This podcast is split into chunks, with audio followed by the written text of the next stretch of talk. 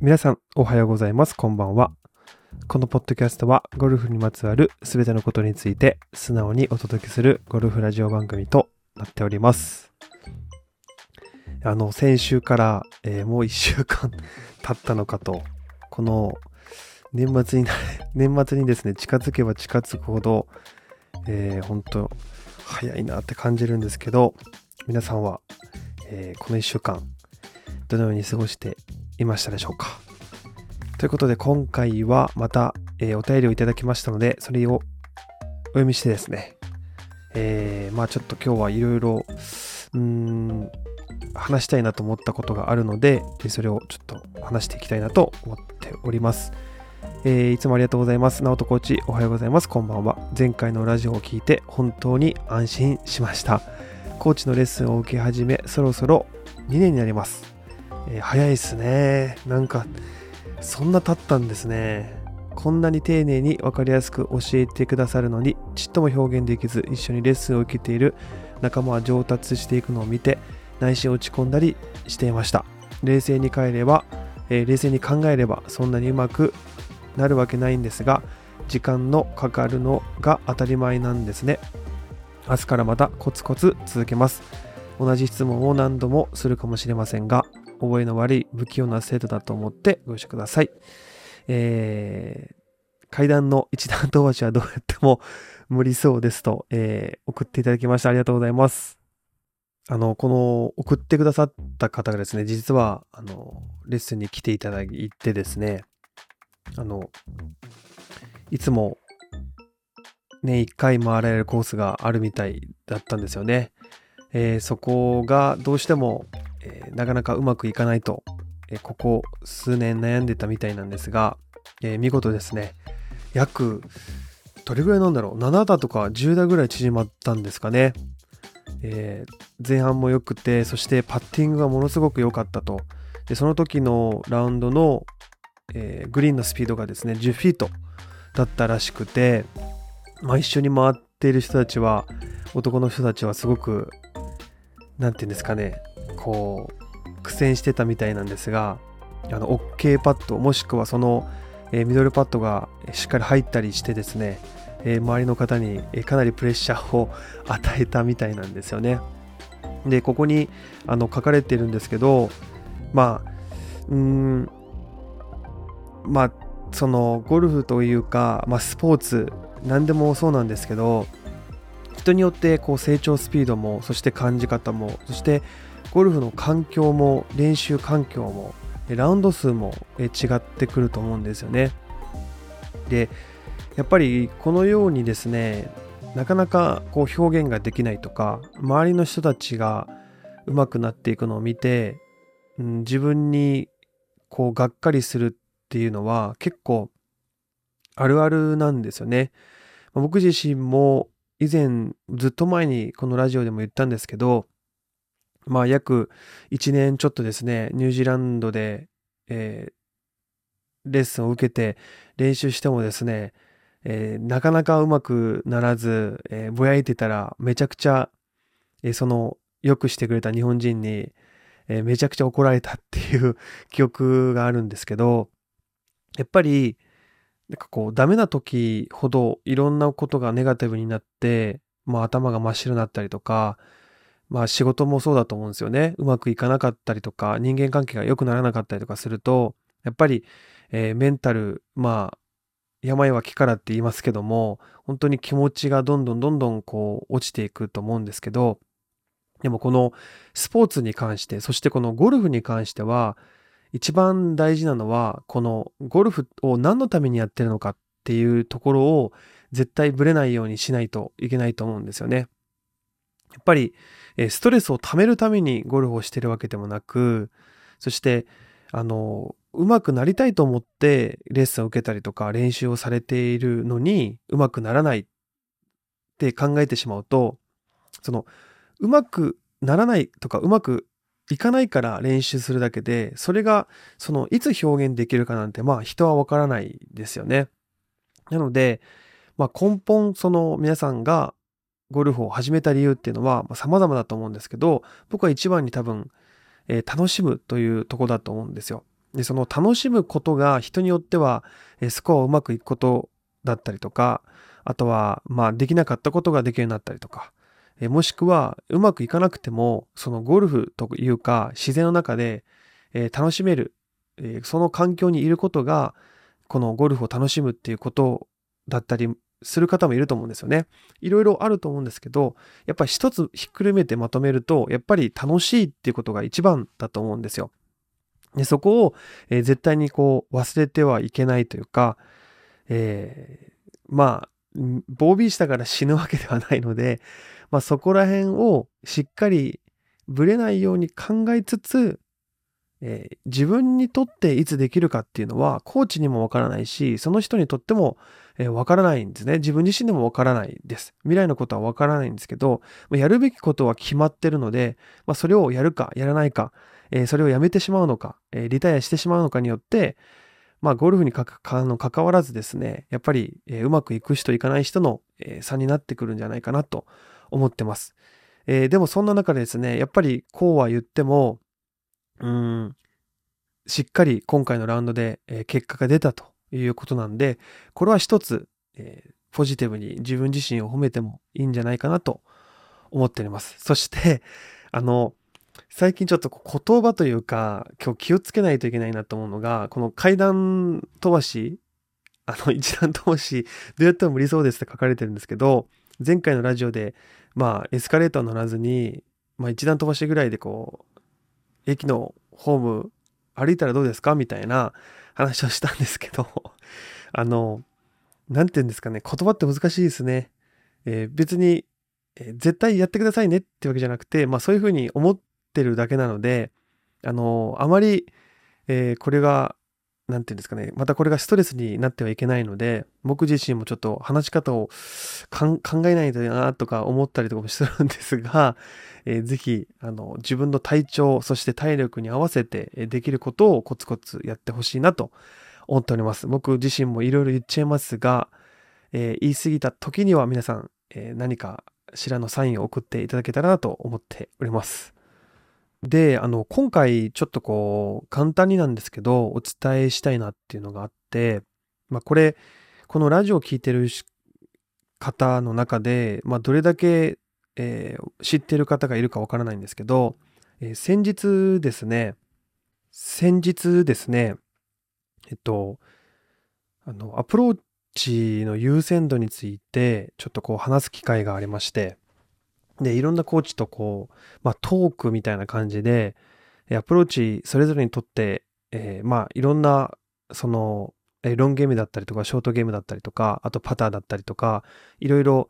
えー、いろんな、こう、ラウンドでありますが、その中でアプローチの優先度はどうですか？みたいな、こう、テーマの話があったんですね。で、まあそこで、まあいろんな意見が出てですね、まあそのアプローチの優先度はこうだとか、まあアプローチはこういう考え方をした方がいいよとか、まあいろんな意見があって、まあ良かったんですけど、まあちょっとこう話す中で、まあ中途半端にすごく終わってしまったというか、